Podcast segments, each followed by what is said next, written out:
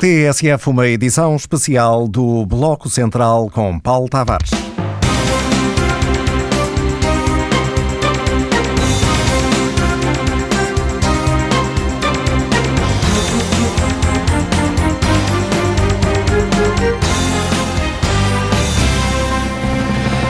E esta edição especial, se não servir para muito mais, serve pelo menos para provar que as promessas falhadas não são um exclusivo da política e dos políticos. Há uma semana prometi que o Bloco Central ia estar de férias até setembro, mas aqui estamos, o mundo mudou. Na quinta-feira, por volta das oito e meia da noite, foi revelado um acórdão do Tribunal Constitucional que, acima de tudo, veio mudar o mundo de Gaspar e de Passos. O Tribunal Constitucional considera que o corte nosso, dos. E o nosso também. O Tribunal Constitucional considera que o corte dos subsídios a funcionários públicos e pensionistas viola a Constituição, mas só a partir do próximo ano, já que os juízes do Constitucional não quiseram colocar em causa a execução orçamental de 2012. Logo nessa noite de quinta-feira, o Primeiro-Ministro fez uma primeira leitura da decisão do Constitucional. Havendo esta declaração de inconstitucionalidade para anos futuros, nós teremos de encontrar uma medida que seja, em termos orçamentais, equivalente a esta e que não pode deixar de respeitar esta orientação do Tribunal Constitucional, que é a de ser alargada a outros eh, portugueses que não sejam privados. que não sejam nem eh, pensionistas nem funcionários públicos. Que medida será essa? Isso será estudado com tempo, ao nível Poderá afetar também os privados. Oh, Não pode deixar de ser assim, não é? Nos termos do, do acórdão do Tribunal Constitucional tem mesmo de ser assim. Pedro Marcos Lopes, não pode deixar de ser assim. Bom, em primeiro lugar, deixa-me dizer, eh, deixa-me comentar eh, o, local e, e o tempo desta intervenção. Eu não acho que é próprio de um, um primeiro-ministro, nem acho que é próprio de um político avisado, fazer comentários sobre um acórdão desta importância, um acórdão que muda radicalmente a política de um governo. eh, não se deve ser comentado de meia hora depois de se conhecer no- à porta de uma sala de espetáculos. Eu acho que isto não é próprio eh, de, de um primeiro-ministro, nem próprio, eh, enfim, de alguém que, que tem que se fazer respeitar e que tem que compreender o seu peso institucional. Não acho que isto seja normal. Eh, posto isto, é evidente que não é obrigatório. É evidente que nos- nas democracias os tribunais não fazem política, não fazem orçamentos, não decidem, não decidem linhas de atuação. Os tribunais dizem se determinada norma, eh, no caso concreto do Tribunal Constitucional, se determinada norma é, é- é constitucionalmente viável, eh, se enquadra dentro, de- dentro do nosso ordenamento constitucional ou não não diz, não impõe políticas. E, de facto, o acórdão do Tribunal Constitucional bastava tê-lo lido com mais atenção antes de falar dele, como pelos juízes fez o seu Primeiro-Ministro, não diz, em parte nenhuma, que se deve fazer esta ou aquela tomada de decisão. Nem que, muito menos diz que devem ser alargados estas, eh, o que devem ser feitos impostos e que deve ser alargado, ainda, que se devem impor mais sacrifícios ainda aos privados. Portanto, esta é, é descabida. Agora, eu espero, espero muito sinceramente, que eh, isto não sirva para agora vir dizer que o Primeiro-Ministro agora e o Governo venham dizer que eh, só vão, vão alargar os sacrifícios, vão impor impostos, ou seja, que medidas de austeridade estejam a pensar, porque o Tribunal Constitucional assim obriga. Não é, isso é uma mistificação. E convém que, que, que o Primeiro-Ministro e o próprio Governo venham dizer, repetir isso claramente às pessoas.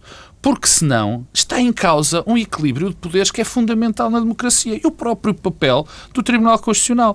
Eu não gostava de ver o Primeiro-Ministro contribuir para o descrédito de uma instituição como o Tribunal Constitucional, que até tem sido ultimamente atacada e que provou por este acórdão, concorde-se ou não se concorde com o acórdão, é isso que agora está em causa, que exerce os seus poderes, que exerce a sua, que tem a sua atuação e a exerce de uma maneira independente, fora do, do enquadramento político ou partidário. E isso é muito importante e espero que o Primeiro-Ministro não ponha isso em causa. Pedro Dom Silva, a austeridade encontrou aqui um limite, uma espécie de incómodo chamado lei.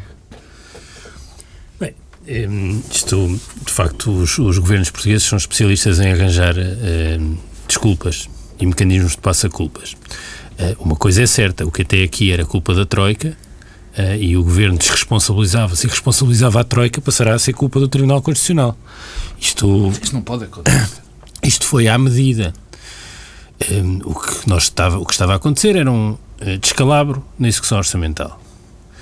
Bem, agora, o que o Governo ia precisar de fazer, por incompetência, incapacidade e um erro de avaliação colossal, uh, encontra uma desculpa. Agora vai ter de fazer por causa do Tribunal Constitucional. Sim, mas terá, antes disso terá de resolver o problema da execução deste ano, não é? Sim, claro, mas para o ano que ainda é mais sério, não é? Porque temos de baixar os valores do déficit. E, portanto, temos aqui a, a desculpa perfeita.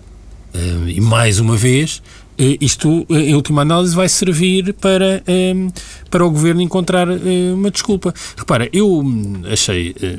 Mas eu já, quer dizer, já, já, confesso que já tenho dificuldade em surpreender-me e em espantar-me com a falta de sentido de Estado do Primeiro-Ministro. O Primeiro-Ministro, para além de se ter tornado um comentador do Ministro das Finanças, tem uma atitude que não é adequada. A austeridade é muito exigente do ponto de vista político, do ponto de vista do modo como se fala com as pessoas, como se lida com a situação. Aquela declaração à porta de um teatro é uma coisa sem, sem qualificação. Porque tem um tom de ameaça também. É? Agora levam todos. Não isto, o autocontrole. Isto, isto é, é, é não se pode falar para as pessoas assim em momentos destes um, e um, perante o falhanço, eh, talvez a estratégia devesse ser uma completamente diferente. Mas, mas eu ainda sobre isto gostava de dizer uma coisa que o Pedro Marcos Lopes já de algum modo sugeriu, mas que me parece importante, é que um, o que esta decisão, independentemente do seu conteúdo substantivo e daquilo que está em causa, revela é que, apesar de tudo, as instituições resistem. Um, e que eh, a crise não suspende o conjunto das instituições. E esta ideia peregrina de que era possível suspender as instituições uh, em nome da crise, isso só agravaria uh, os problemas. Depois, uma coisa que nós já falámos aqui e que eu acho também de ser, tem de ser sublinhada é que o Tribunal Constitucional não é uma correia de transmissão política a votação não reflete uma clivagem política. E, portanto, isso também é importante porque é, é, fundamental que nós continuemos a ter referenciais institucionais que existem para além eh, das clivagens partidárias. Depois, também revela que há quem respeite o texto fundamental. E, desse ponto de vista, o Presidente da República não sai nada bem na fotografia. Porque dizer, o Presidente da República, eh, se tinha dúvidas, tinha de ter agido em conformidade. Já, já iremos ao, eh, e finalmente, e finalmente outra valorização que é do Parlamento. Nós estamos sistematicamente a passar a testar desmenorizado eh, aos conjuntos dos deputados, a dizer que não têm autonomia, que são eh, paus mandados dos partidos. Bom, houve aqui um conjunto de deputados que se autonomizou contra a vontade dos partidos. Mas eu ah, diria. Pedro, estás-me licença, só, só deixa-me interromper, já que estavas a, a a, elencar, digamos assim, não de uma maneira exaustiva, porque, enfim, o maior perdedor, a maior derrota, a derrota colossal em termos políticos é deste governo, como é evidente, porque. Mas não achas que para lá dessa derrota não. pode haver aqui uma, tal como falava Pedro isso, Silva, uma, uma, oportunidade para isso, se aprofundarem a, não, a Isso já lá vamos. Quer dizer, eu não acredito que os governos eu não acredito que este governo, não acredito mesmo que este governo vai arranjar esta desculpa. Não... Mas já arranjou desculpa. Não, desculpa. O que isso eu espero que no primeiro minuto foi eu, isso. Oh, Pedro, desculpa lá, no primeiro de facto arranjou, mas eu já disse que eu acho que o primeiro-ministro perdeu o autocontrole naquele momento. Acho que não é, não vou repetir, quer dizer, fazer declarações desta importância com meia hora sobre a, sobre a, a, a, libertação do, do acórdão à porta de uma sala de espetáculos, é de alguém perdeu o autocontrole naquele momento. Portanto, eu não vou valorizar, não quero valorizar essa questão. Mas há aqui, obviamente, que é uma grande derrota. Quer dizer, quando se baseia uma estratégia, quando se baseia uma estratégia numa norma que se vem a revelar inconstitucional, ou num conjunto de normas que se vem a revelar inconstitucional, ou, ou inconstitucionais, é evidente que é uma derrota brutal. Mas eu não me quero esquecer do maior colaborador neste, neste, neste, nesta norma eh, do governo, que não foi o Presidente da República. O Presidente da República já sabemos o que é que vai fazer, não é? Vai dizer, eu bem tinha dito, não agi em conformidade, mas já tinha dito. Já sabemos, é tipo. Mas não nos podemos esquecer de António José Seguro. António José Seguro foi o homem que quase ameaçou. Pedro, também já, já, já, lá iremos eh, essa o, parte de avaliar. eu, eu, eu, ainda queria. Eu, quer dizer, como é que nós chegamos. Eh, há aqui uma questão eh, anterior e que explica também esta opção política dos cortes para os funcionários públicos e para os pensionistas. Um, quando, quando, quando na discussão orçamental, depois de termos sido a sobretaxa em 2011, o Governo optou por esta solução. Quer dizer, um, a estratégia tinha um objetivo, que é um objetivo, quer dizer, que assenta a meu ver numa chique espertice, que é usar o ressentimento como arma política, que é colocar os funcionários públicos contra os trabalhadores privados e os trabalhadores privados contra os funcionários públicos e os pensionistas. Estas coisas têm sempre um apelo inicial, mas depois quer dizer, trazem sempre problemas. As, as, soluções populistas, ainda para mais, em contextos difíceis como estes, têm eh, enormes custos. Porque eh, esta, esta ideia eh, também tem um lado que é uma espécie de convicção de que eh, os custos eleitorais para um governo PSD-CDS de penalizar mais eh, os funcionários públicos seriam menores do que penalizar eh, menos Sim, o não, conjunto não era a base da população. social de não era a apoio. base social. Ora, o problema é que isto traduziu-se num descalabro eh, na execução orçamental, porque, quer dizer, o corte foi tão brutal num conjunto significativo da população que teve um efeito sobre a economia eh, dramático. E esse é que é o problema, é que nós chegamos eh, a julho de 2012 com uma execução orçamental eh, catastrófica. Hum, E essa execução orçamental revela que a estratégia do ministro Vítor Gaspar é um desastre absoluto. É um desastre absoluto. É um desastre absoluto. E perante esse desastre, o governo não sabe o que é que há de fazer e tem aqui a desculpa perfeita. E não é por acaso que o primeiro-ministro reage logo. Porque transforma aquilo que era uma dificuldade na desculpa que precisava. Depois de ter andado este tempo todo a responsabilizar a- a- a Troika, e desrespo- desresponsabilizantes, agora tem aqui pronto, um, um, um, um novo bode expiatório que é o Tribunal Constitucional. E pelo caminho faz esta coisa espantosa, como eu vi o deputado do CDS, Nuno Magalhães, que é um ataque ao Tribunal Constitucional. Bem, eu não, dizer, eu não sei qual é o objetivo. É, é, no fundo, é para além de dar cabo económica, social e financeiramente do país, é dar cabo politicamente também do país, do ponto de vista da credibilidade das instituições, da sua resiliência, tudo isso. Há aqui um- uma, uma ligeireza, uma ligeireza que de- em alguma parte do governo resulta ah, de, de, de um modo eh, operandi e de uma forma de fazer política e de outra parte do governo resulta de uma convicção em, ideológica em, cega, uma fé, uma fé cega, que é o ministro Vitor Gaspar. É que Estava-se mesmo a ver que isto ia acontecer. Pedro, eh, a questão agora, se calhar, é saber se essa desculpa vai ser usada para aprofundar ainda mais a receita ou para mudar um pouco a estratégia. Temos um governo que perdeu, numa assentada, cerca de 2 mil milhões de euros eh, de corte do lado da Certo. despesa para o exercício do próximo ano. É o equivalente, mais milhão, menos milhão, a cortar um dos subsídios via sobretaxa do IRS a todos os trabalhadores. Já sabemos que o comportamento da receita está a ser o que é. Vai Mas agravar-se, eu- quase certeza, em 2013. Eh, A tentação não será demasiado Oh, oh, grande Paulo, para eu- aprofundar. Eu, sinceramente, eh, já sabemos o que é que o Primeiro-Ministro quer fazer, não é? Ameaçou-nos a todos. Hum, depois de ter, eh, em 2012, cortado pensionistas e funcionários públicos, agora eh, ameaçou-nos a todos. A todos nós que somos essencialmente trabalhadores hum, do privado, ou por conta própria. Mas eu, eu acho que aqui é importante a aprendizagem. Nós temos uma mania de aprender com o que se passou nos outros países. Ora, já há um precedente.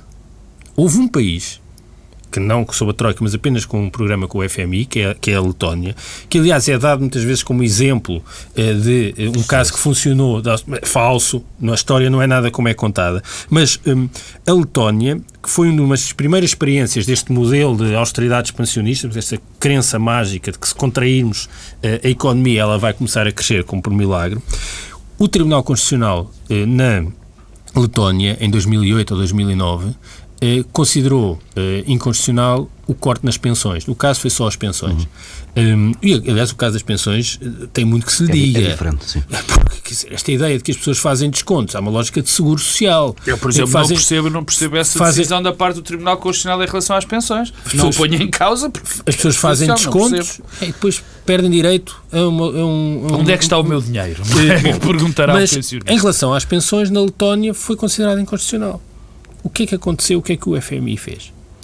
Não exigiu novas medidas para substituir aquelas que tinham sido aprovadas. Pelo contrário, aceitou rever as metas do déficit. O governo português, o que devia estar a fazer neste momento é que tem aqui mais uma oportunidade. Não para dizer, muito bem, os senhores do Tribunal Constitucional encontraram estas, estas, estas inconstitucionalidades e então vamos castigar-vos a todos. Em vez de estar isto, devia estar a bater-se para pura e simplesmente rever as metas do déficit. E, não- e, eventualmente até de acordo com os valores que deixam de, de- de poder ser cortados. Quer dizer, isso era com o governo. que já, já- eu já não, eu já não espero, eh, particular, eh, sentido patriótico. Ah, Basta bom senso. É que falta bom senso também. Bom, Pedro Marcos Lopes. Quer, eu queria dizer aqui duas ou três coisas, uma na sequência da tua pergunta, já que posso responder à tua pergunta. Eh, A, a questão que se põe é esta. Nós já sabemos, nós já ficamos a saber em junho, já sabíamos antes. Eu já sabíamos penso... que o orçamento foi aprovado. Exatamente. Era absolutamente eu achava, como eu disse achava o, que isso ia acontecer. Eu achava que isso ia acontecer. Mas, chegados a junho, nós já, chegamos, já, já, já, já sabemos perfeitamente que a fórmula eh, defendida por este governo e pela Troika não resulta. Não resulta. E eu, já, eu queria ainda falar sobre umas coisinhas em relação à Troika, mas já lá vamos. Não resulta. Este corte de salários, este ir além da Troika, que foram estes cortes nos salários e nas pensões, não resultou. E não resultou porque os dados estão aí. Ainda hoje, Manuel Ferreira Leite dizia num, num, num, artigo da Opinião no Expresso que, bem, que lhe parecia eh, praticamente claro que esta receita não resultava. Portanto, sabemos que esta receita não resultou. Os números de desemprego estão aí, a execução orçamental está aí para toda a gente ver, as falências estão aí para toda a gente ver. Silva Peneda ainda ontem avisava para os efeitos potencialmente dramáticos no lado da procura interna de, de, um corte Bom, cego portanto, nos dois subsídios. Esta forma não resultou. O que é que o governo se prepara para fazer? Ainda pôr esta fórmula vezes dois. Porque o impacto que vai ter o imposto é, é, absolutamente é maior do que este. Portanto, isto é uma convicção quase cega, numa medida que já está à vista que não resulta. Bom, mas eu queria ir, eu sei que não perguntaste, mas posso utilizar aquela fórmula que todos nós utilizamos, ainda bem que me perguntas isso, para, para responder outra coisa, que é o papel da Troika. E porque as pessoas podem se surpreender, eu acho que, enfim, as pessoas pouco falam disso, pouco se fala disso, que nós sabemos como é que está a execução orçamental, sabemos como é que está o desemprego, sabemos como é que estão as falências e já vamos na quarta avaliação positiva da Troika. E eu, passa em modéstia, tenho uma explicação para isto. A Troika, neste momento, já se justifica a ela própria. Como sabe que isto está, estas políticas estão muito baseadas naquilo, nas convicções da própria Troika, Agora, não vê outra alternativa que não seja dizer, defender-se ela própria, dizer, não, isto está a resultar. O que é estranho, porque todos sabemos que não está. Portanto, a Troika já se está a defender. Por outro lado, há também aqui uma questão. Se está a ser aplicado, se estão a ser aplicadas às receitas, enfim, é complementar desse meu comentário. Se as receitas estão a ser bem aplicadas, se está tudo a correr bem, Porquê é que os malfadados números dizem exatamente o contrário? Tendo, tendo, por exemplo, a Alemanha mais que habituada a estes embróglios constitucionais, não seria de alinhar naquilo que o Pedro Adriano Silva defendia há pouco, de tentar esticar os prazos, não, renegociar oh, as metas. Eu não falei em esticar os prazos, eu falei em renegociar as não, metas, oh, que é uma coisa oh, diferente. Paulo Tavares, a questão, eu, eu, eu corro o risco de me repetir, mas não interessa, quer dizer, nós já sabemos que esta fórmula não resulta. Quer dizer, não vale a pena andarmos a, a, a, a fingir que, que, sim. Quer dizer, nós já todos sabemos. Quer dizer, e não é. E não é sermos ou a favor do governo ou não a favor. Quer dizer, as próprias pessoas que se foram uh, uh, que, do, do Partido Social Democrata, do Centro Democrático Social, o dizem. E se não o dizem, há mais, quer dizer, de uma maneira mais veemente e de uma maneira mais clara, apesar de Manuel Ferreira Leite já o disse, Marcos Mendes já o disse, toda Miguel Frasquilho veio dizer este, esta semana, e se não o dizem mais, é porque, há, porque a política é assim mesmo, os partidos são assim mesmo. Já sabemos que este, que este, que este, que este modo fazer não resulta. Agora, o, o, o, que, o que é também muito perigoso e que a mim me resulta, eh, quer dizer, estranho, é ver o Primeiro-Ministro continuar no seu discurso do nem mais tempo nem mais dinheiro. Isto é mim. Quer dizer, é, eu até poderia dar de barato que ele dissesse. Eu acho que isso é que era lógico. Dissesse, eu achava que esta forma resultava, mas não resultou. E, portanto, não me custa nada, como homem responsável e homem de Estado que corrigir sou, o tiro. corrigir o tiro. quer dizer, que eu é que o Primeiro-Ministro é. Quer dizer, mas se não continua nisto. Quer dizer, não mais Estado, mais dinheiro. Mas onde é que isto vai chegar? Quer dizer, estou como dizia o outro. O outro não, estou como dizia João Salgueiro. Uh, em tom quase irónico, não é? Quer dizer, sim, ainda não chegamos ao limite da austeridade, porque as pessoas, bem, as pessoas, enfim, ainda não passam fome. Já há quem passe, mas não é isso que está em questão. Mas podemos ir até esse limite. Só a propósito de mais sacrifícios, deixa recordar as palavras de Cavaco Silva ontem à noite, que no Presidente da República dizia que será difícil encontrar margem para mais sacrifícios. Não é fácil neste momento, para encontrar espaço para pedir mais sacrifícios àqueles portugueses que já foram sacrificados, exceto se o Poder Executivo conseguisse encontrar algum grupo que até este momento escapou à chamada aos sacrifícios que têm sido exigidos aos portugueses para reequilibrar as contas públicas. E a pergunta óbvia, porquê que o Presidente da República não pediu a fiscalização preventiva perante tamanhas dúvidas que tinha sobre a equidade fiscal, Cavaco responde assim. Se o Presidente da República, ou um Presidente da República, mandasse para o Tribunal Constitucional para fiscalização preventiva, a declaração da inconstitucional de uma simples linha inviabilizaria totalmente o orçamento. Pedro Marcos Lopes, eh, já estavas à espera desta explicação? Eu já, digamos que. Eu já. Ainda falta a segunda. Isto ainda é a primeira. Eu tenho quase certeza que hoje ou amanhã o Presidente da República virá dizer eu bem tinha avisado que isto era, provavelmente era constitucional. E depois alguém lhe vai dizer então porquê é que não fez nada? E, e ele vai dizer o que aqui disse, um conjunto de coisas que não são bem verdade nem bem mentira, mas digamos que isto é a natureza do seu Presidente da República. Pedro Domingos Silva.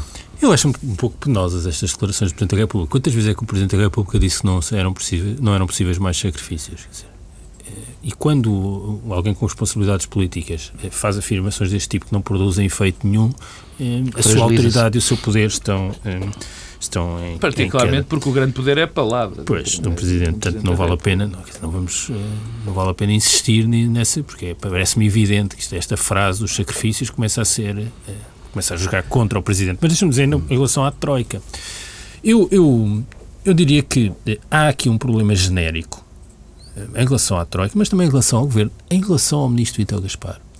Nós não estamos preparados coletivamente para aceitar o falhanço. Nós queremos negar, queremos negar, não nos queremos confrontar com o facto que há aqui um falhanço. As pessoas queriam que as coisas funcionassem, queriam que houvesse uma solução. E o problema é que isso não está a acontecer. E é muito difícil ultrapassar uh, esse, esse bloqueio.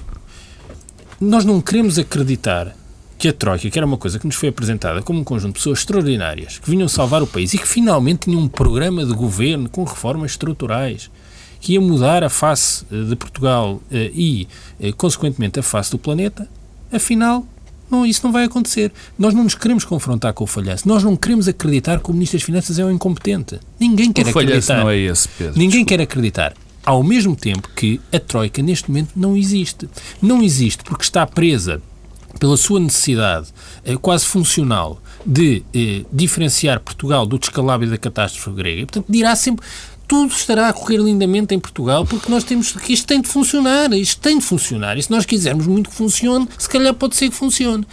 Por um lado. E por outro lado, o ministro Vítor Gaspar já meteu a troika no bolso. A Troika diz em cada momento o que o ministro Vítor Gaspar quer que diga. Quer dizer, não convém não esquecer que na última avaliação a, a Troika ia ao pormenor de falar das portarias de extensão na, na contratação coletiva, nos acordos coletivos. Alguém acredita que aquilo foi, veio da Troika? Que foi o ministro, ministro Gaspar que queria impedir o ministro Álvaro eh, de, eh, de assinar portarias de extensão e disse à Troika, olha, ponham lá isto que é para eh, bloquear, para responder à entrevista que tinha sido dada dias antes pelo ministro dizer, não vale a pena. O ministro Vitor Gaspar tem uma espécie de ascendente intelectual em relação aos técnicos que vêm aí da Comissão e do BCE e mais do FMI. O senhor do FMI é um pouco diferente, aliás. Mas do BCE, do BCE e da Comissão tem eh, um ascendente. E, portanto, não existe essa ideia de que a Troika... Mas a Troika, a troika quer é safar-se de tudo isto em que está metida também. Eh, e, por isso, essa, esta semana, quer dizer, ainda... E, e já agora, então, eh, o Pedro há bocado queria falar disso e eu acho que vale a pena falar também do PS. Mas vamos, dá-me só um segundo. Vamos precisamente ao estado em que esta decisão deixou os diversos partidos. No PS, vários deputados que assinaram o pedido de fiscalização sucessiva já vieram lembrar as pressões da direção. António José Seguro limitou-se ontem a dizer que é preciso mais tempo. Com esta decisão do Tribunal Constitucional, a proposta que eu venho fazendo desde outubro do ano passado, de que é necessário mais tempo para nós consolidarmos as contas públicas, ganhou ainda mais fundamento. E eu não consigo compreender que a resposta que o Primeiro-Ministro tem de imediato a uma dificuldade seja mais austeridade. Porque a política da austeridade não está a resultar.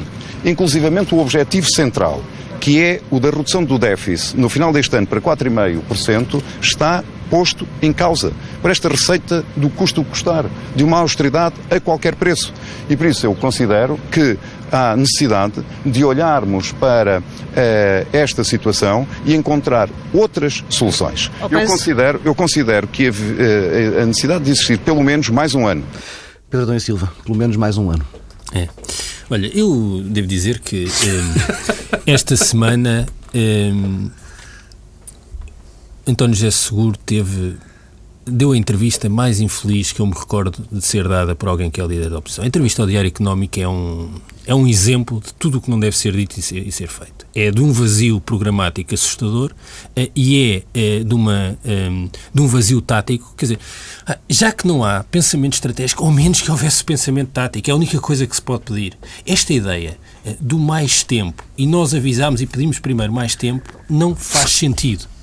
Uh, a pequena dose de discurso que António José Seguro escolheu para si próprio, e utiliza a expressão dose, que é que tem sido utilizada em relação à austeridade, hum. é, coloca o Partido Socialista numa posição que não tem sentido. Porque pedir mais tempo não é um programa político, primeiro. E eh, a única coisa que devia eh, estar o PS a dizer é vai ser preciso mais tempo que o governo falhou. Ora, o que o PS está a dizer é que quer mais tempo.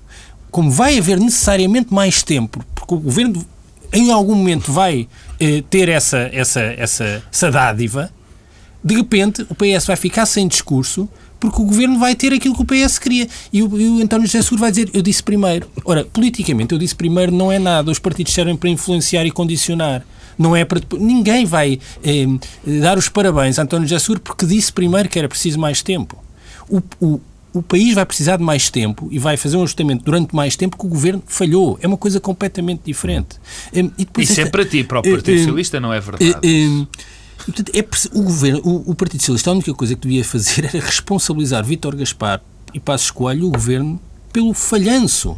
Agora, responsabilizar a Troika, pedir mais tempo. Quer dizer, quando isso acontecer, eh, aliás, esta semana já tivemos esta coisa caricata que, no fundo, eh, Miguel Frasquilho ultrapassou António José Seguro não pela esquerda, mas pela dose. Eh, isto é, é exemplificativo da posição em que António José Seguro se vai conseguir colocar.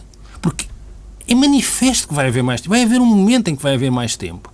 E então vai dizer, nós sempre é. dissemos que queríamos mais tempo. Eu, eu só tenho uma explicação. Mas seguro esta semana mudou dizendo pelo menos um ano. Não, não. Pois, mas exatamente, o Miguel Frasco lhe disse dois. Oh, e é preciso responsabilizar a Troika, mas responsabilizar, é preciso responsabilizar oh, o governo. Eu só, tenho, eu só tenho uma explicação para esta. Para eu, como eu, uh, como otimista que sou e como, enfim, e convicto das qualidades de alguém que chega a líder do Partido Socialista eu só posso Isso achar. Parece aquela discurso. Ah, o Galmeida é bom jogador porque está na seleção é por ter qualidade. Quer dizer. Claro que sim, terá qualidades. Sim, terá. Queres, queres com isso dizer que António José Segura é uma espécie do Galmeida do, da política? Não, não quererás com certeza. Bom, posto isto, António José Seguro será com certeza uma pessoa com qualidades, porque chegou a líder do PS, é reconhecidamente alguém com qualidades, e portanto eu não, eu tenho que arranjar uma explicação, quase obrigatoriamente, para enfim, que me ajuda a explicar o comportamento de António José Seguro, porque António José Seguro, neste momento, é o maior aliado do governo. Eh, o António José Seguro conseguiu eh, ser absolutamente derrotado neste processo da, da, do Tribunal Constitucional, foi contra os deputados, foi uma fita terrível contra as pessoas que pediram a constitucionalidade disto, que pelos vistos tinham razão e eu aqui quero destacar Isabel Moreira, que foi, de facto, o, o, pivô dessa ação. Uh, enfim, e neste momento, o que é que eu vejo? Vejo, cada vez que abre a boca é para pedir um ano, coisa que até já Miguel Frasquilho, como disse o Adonis Silva, já pede dois. E não é, a dose, a dose, a expressão dose. A alternativa a, continua a, a, na, na, na, nesta história de que a austeridade não é assim, quer dizer, continua talvez um bocadinho mais, um bocadinho menos, continua com o discurso das reformas estruturais, também é uma não, coisa extraordinária. Na entrevista ao Diário Económico, eh, o que eh, António José é Seguro é... sublinha como aspectos positivos da governação é o cumprimento do memorando de entendimento, é abstrato, não sei exatamente o que é quer dizer, é, e o corte na despesa. Mas qual corte na despesa? O corte na despesa foram salários, salários. e pensões. É o único corte na despesa então, que existiu. Então, quer dizer, eu não, não, de facto, o Pedro já falou tudo sobre a entrevista, aquilo não é, aquilo de facto é algo lamentável. Mas eu então, então vou dizer a minha explicação. Eu acho que a única explicação para isto é que António José Seguro está-se a preparar para ir para o governo. É que só pode. Eu não tenho outra explicação. Quer dizer, se o PS e o PSD arranjasse em, em, ali em 74, 75, o Partido Social Democrata arranjou uns partidos, que era a OC e o PCPML, para fazer uma espécie de ataque à esquerda pela própria esquerda. Quer dizer, que eram uns partidos fantoches, organizados por próprios dirigentes do PSD, para fazer uns ataques. Bom, e eu às vezes eh, penso que há aqui alguém do PSD a orientar a oposição do Partido Socialista orientar de, de, modo a que daqui a bocado façam, façam, façam um governo, porque de facto eu só tenho essa explicação. E, e não é ironicamente que o digo, porque além da ação de António José Seguro estar eh, só ter essa explicação, eu estou convencido que vamos chegar a outubro numa situação tão grave, tão grave, ainda mais grave do que aquilo que nós pensávamos, porque o orçamento se se mantiver esta linha de loucura absoluta que o governo se prepara para manter, de loucura absoluta, não tenho medo das palavras, se vai manter esta linha, as necessidades orçamentais para 2013 vão ser absolutamente loucas. Os, os graus de sacrifício que vai ser pedido aos portugueses é cortar vai, o déficit para metade vai ser, do déficit claro, efetivo. vai ser uma absoluta loucura. E, portanto, não vai haver condições políticas para este tipo de orçamento. Só, deixa-me só acabar, só se e é essa a minha explicação do comportamento de António José Seguro. Se António José Seguro se juntar e tentar fazer um, um governo de, de salvação nacional, digamos assim, entre aspas, entre o PS e o PSD, com alto patrocínio do Presidente da República. É a única explicação que eu vejo para, para o comportamento de, de, de António José Seguro. Não consigo encontrar outra. Mas a gravidade é só esta última. E a gravidade é muito. É, é, é... O problema que se põe também é que, não havendo oposição, e o PS não está a conseguir fazer oposição. Porque, no fundo, o que tem para oferecer é apenas uma variante pequena daquilo que o governo está a fazer. Está a mandar toda a gente que não está contente com esta governação para as franjas para o Bloco de Esquerda, para o Partido Comunista Português. Isso é perigosíssimo. Esta, esta decisão do Constitucional terá aberto uma ainda discreta brecha na coesão da maioria, com Paulo Portas na China, eh, ontem à tarde na Assembleia da República, o líder parlamentar de, do CDS, do, do CDS-PP, não vou falar em confisco. Uh, Nuno Magalhães não quis comentar as declarações do Primeiro-Ministro, até porque, como é o próprio Nuno Magalhães sublinha, o CDS tem um acordo para cumprir. O Sr. Primeiro-Ministro é, é o líder do Governo. Toma... Uh, as suas palavras em nome do Governo. O CDS uh, tem um acordo de governo e de coligação. O CDS respeita esse acordo e institucionalmente, nos locais próprios, aquilo que terá a dizer ou não e comentar ou não as palavras do Primeiro-Ministro fará. Não fará nunca em público. Ora, o que está para vir, muito provavelmente uma consolidação orçamental em 2013 ainda mais apoiada na receita, com um aumento da carga fiscal, não vou falar em confisco, já sabe, não agrada ao CDS-PP, ainda há hum, cerca de uma semana e meia foi enviada uma carta aos militantes para assinalar um ano de CDS no governo que dizia precisamente que o caminho não poderia continuar a ser do aumento de impostos. Eh, Pedro Dom Silva, temos aqui uma matéria que poderá dividir águas? O CDS também não tem saída possível. Portanto, o que é que o CDS pode fazer? Não, não pode sair, também não pode ficar. Uh, não, não isso, é, o, isso é, o, é o dilema António às, Variações. Às vezes há assim dilemas insuperáveis, temos de viver com eles. Não tem... morto. Bem, isso, isso, é, não, isso, isso é, é que tem sido feito, não é? Isso não existe. Tu, Paulo Portas falou agora naquela conferência de imprensa de um ano do governo, agora só voltará a falar daqui a um ano. Entretanto, está a fazer as vezes do Ministro da Economia Latina, é, na China. China. É, quer dizer, vai fazendo pela vida, não há muito, quer dizer. Não, o que, é que, é que se pode, pode Não dá para dizer muita coisa, não, de facto. Não, pode. eu, acho que, eu acho que pode dizer. Há, há, aqui uma hipótese absurda, mas como estamos a viver no, no campo do absurdo, há uma hipótese absurda que casa com a possibilidade de António José Seguro ir para o governo para o PS e para o Governo. É o PS, o CDS fazer uma birrinha, dizer que assim não vamos lá, isto não agora, provavelmente na negociação do orçamento, quando estivermos a falar do orçamento, assim não queremos. Ah, mas tem de ficar. Bom, mas então o CDS não sai, mas eu saio, Paulo Portas, eh, junta-se ao Partido Socialista, porque o, o CDS... Não é que Paulo Portas já não tenha tido bastantes opiniões diferentes sobre diferentes também uh, assuntos. Não é que Paulo Portas não tenha tido uma evolução ideológica sempre bastante curiosa, porque não é uma evolução na continuidade, é assim uma coisa de altos e baixos. Mas é provável que, eh, dentro deste campo de loucura absoluta, que o CDS saia do governo, ou só Paulo Portas saia do governo, na altura que haja um bloco central das, com, as piores, com as piores razões possíveis. Bem, já chega de especulação. Estamos já muito perto do limite para esta edição especial do Bloco Central. Não, não queria fechar a conversa sem trazer aqui uh, a estúdio o outro assunto que tem marcado os últimos dias, ou melhor, as, nas palavras do Primeiro-Ministro, um não assunto.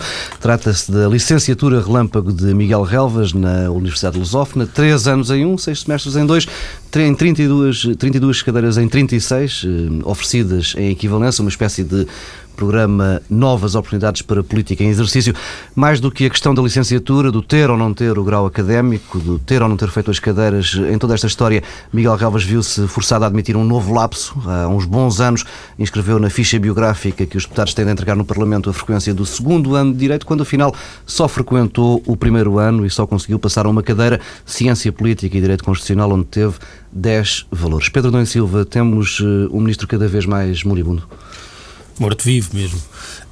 Eu, o que me espanta nisto tudo, devo dizer que é o sentimento de impunidade. Uh, como é que é possível uh, alguém, há cinco anos, ir fazer quatro cadeiras e ficar doutor? quatro cadeiras em que dos quatro professores, três nunca ouviram? Uh, um diz que o viu uma vez no bar à noite apressado, é que por acaso é o secretário de Estado dele. Um, eu acho que isto revela um sentimento de impunidade que tudo é possível e tem um efeito, uh, se é possível, degradar ainda mais uh, a imagem dos políticos e cravar o fosso entre os portugueses e os políticos, temos aqui este Dr. Miguel Relvas para dar um contributo inestimável. ninguém sabe ainda. Isto, não, isto tem um efeito de, devastador e tem também a ver com a austeridade. É que perante a austeridade o que as pessoas são confrontadas é que há aqui uns, uns sujeitos eh, que não precisam de estudar e que ficam doutores. Depois, eu eh, confesso que eh, isto tem muito a ver, eu já disse aqui muitas vezes, com o modo como funcionam hoje os partidos, os aparelhos, quer dizer, há aqui uma regularidade estatística. É que eh, nós olhamos para as lideranças partidárias e todos eh, foram tirar os cursos assim um bocado a correr, uns com maior e outros com menor intensidade. Esta é uma versão extrema, que é pura e simplesmente não tirou o curso. Mas eu pergunto-me, eu pergunto-me, serve para quê? Isto serve para quê? Para, por que razão é que alguém quer ficar licenciado assim. É que isto não revela sequer um interesse por, pelo conhecimento. Quem que tira um curso assim não tem interesse nenhum por aprender, não quer aprender. Para que é que isto serve? Uma pessoa vai tirar um curso nestes modos eh, e, e portanto, eu, eu, eu, eu, confesso que eu não gosto de falar. Ainda agora o Pedro Marcos Lopes estava aqui antes a dizer que eu não, eu não gosto de falar do Dr. Relvas porque acho que isto é, um, é tudo tão rasteirinho tenho medo do contágio. É que há temas que podem ah, contagiar. Eh, e, portanto, o efeito de contágio que vem daqui, eh, aliás, já teve manifestações esta semana. Eu devo dizer que foi com estupefação que, por exemplo, vi a reação do Partido Socialista. Houve um deputado do Partido Socialista que, reagindo formalmente no Parlamento a este assunto, foi fazer graçolas. Não sei. Não sei. Eu nem sei quem é aquele deputado, nunca o tinha visto na minha vida. Um, o que é que este deputado foi dizer? Foi comparar o caso de Miguel Relvas às novas oportunidades. O que é que, qual foi, quer dizer, numa gracinha para pôr as novas oportunidades ao nível de Miguel Relvas. Como se uh, o reconhecimento e a validação de competências adquiridas uh, fosse uh, comparável a este caso. Não tem nada a ver, estamos a falar de uma outra coisa.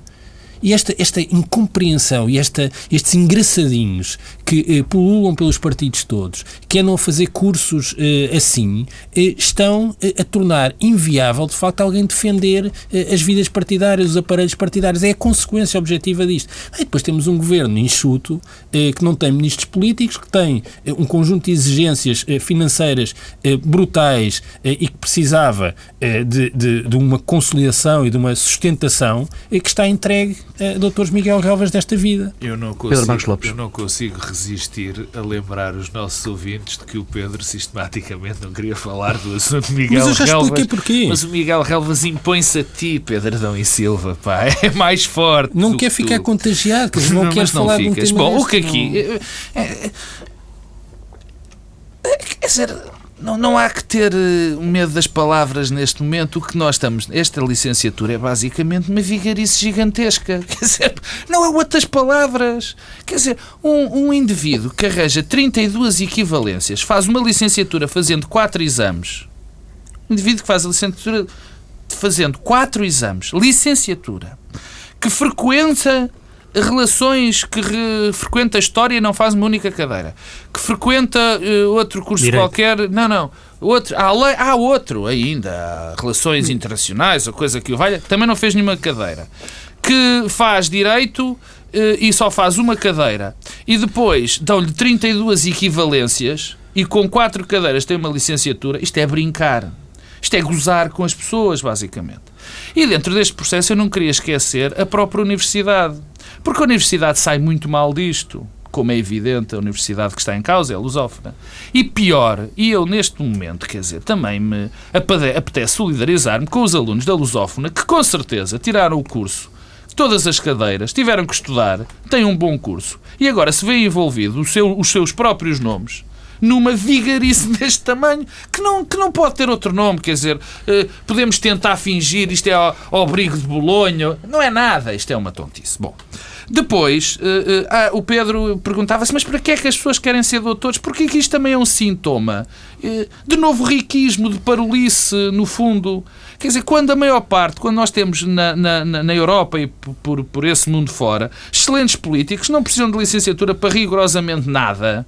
Mas não, quer dizer, aqui há quem pense que é fundamental ser tratado por senhor doutor. Quer dizer, é uma parolice gigante. Oh, Pedro, mas, outra coisa diz. dos maus nacionais, para além dessa questão dos doutores, que é a pressão sistemática que nós vivemos para o aligeirar de procedimentos, que há muita burocracia. Ora, a desburocratização é, tem este risco, que é dar espaço aos Miguel Relvas desta vida. Mas há outro problema, há muitos mais problemas. Eu, o, e este não é o principal, eu vou acabar com o principal, mas há aqui outro, que é a questão de, de uma determinada, aí sim, promiscuidade nas universidades, das universidades e os políticos. Eu não sei se as pessoas têm noção mas uh, nós andamos por essas faculdades fora, particularmente as privadas, e vemos é dezenas. É nas privadas. Nas não privadas. É particularmente, é nas privadas. Uh, como o Pedro é professor numa universidade pública, corrija-me imediatamente. Nas privadas, quer dizer, quem conhece, e eu conheço, Pedro também sabe, e tu também sabes, nós vemos inúmeros políticos a dar, universidade, a dar aulas nessas universidades com licenciaturas e, a, e o mais a Miguel vezes, Relvas dava aulas Dava aulas! Aliás, na mesma... Dava dizer, aulas! Nós temos políticos que dão aulas com licenciaturas que a tirar médias de 11, há alguns neste Isso caso... É nem... falta de vergonha. Também é é que alguém que se licenciou... Mas muitos políticos... Miguel Relvas sabia que tinha licenciado com 4 exames e vai dar aulas. E aceita dar aulas, que isto mostra um nível não, mas, de... quer dizer, e este, e sem eu vergonha. Queria, eu queria chamar a atenção, porque há também aqui uma espécie de promiscuidade que depois são esses políticos, depois, quando chegam aos governos, mandam os professores dessas universidades para comissões e para, para empresas públicas. Depois, quando essas pessoas não estão, arranjam, os, essas pessoas das faculdades arranjam os empregos a dar aulas pessoas que nunca foram licenciadas ou tiveram. Eu tenho. Há, há, e não são só políticos, também temos jornalistas que não têm licenciatura sequer e dão aulas nas faculdades. Ex-diretores de jornais e tudo. A vergonha chega aí, a falta de vergonha chega aí. Mas isto é quase pouco assunto. É quase, como diria o seu Primeiro-Ministro, um não assunto. A mim o que me preocupa, de facto, é pensar que um senhor como o Dr. Miguel Real que o Pedro não gosta de ouvir, mas vai ouvir outra vez, que é a segunda figura do governo, que é o coordenador político do governo, tenha uma relação tão difícil com a verdade. Quer dizer, nós tivemos já a questão de Jorge Silva Carvalho, que se veio a revelar que uh, uh, Miguel Calvas mentiu. É claro, evidente. Depois tivemos a questão das pressões no público, que ficou claro que afinal não tinha acontecido aquilo que Miguel Relvas disse que aconteceu. Mentira também. E agora temos este processo, por exemplo, em relação à Assembleia da República, Miguel Relvas disse duas vezes que andava no segundo ano de Direito, sabendo que nem sequer tinha acabado o primeiro, onde só só uma cadeira. E é este senhor que é o responsável político pelo governo que tem, eh, neste momento, na última semana, uma coisa que eu tenho pena de não podermos falar, foram as confusões que aconteceram na, no metro do Porto, nos STTP do Sim, Porto, nas negociações das parcerias privadas, e é este senhor, com este tem estas questões todas, que neste momento oh, oh, Paulo, dizer uma coisa está a coordenar politicamente. 5 segundos, segundos. Eu espero bem, em nome das exigências eh, que o país enfrenta, eh, que não tenhamos de falar mais do Dr. Miguel Galvas e que ele saia do governo. Quer dizer, é o mínimo que se pode pedir. Oh, Pedro, fica, tu é que não queres falar, mas Fica por aqui esta, esta edição especial do Bloco Central. Desta vez não cometo o erro de fechar por aqui a temporada ou despedir-me em definitivo rumo às férias. Não vá o mundo mudar outra vez. Digamos que nos próximos tempos vamos andar por aí.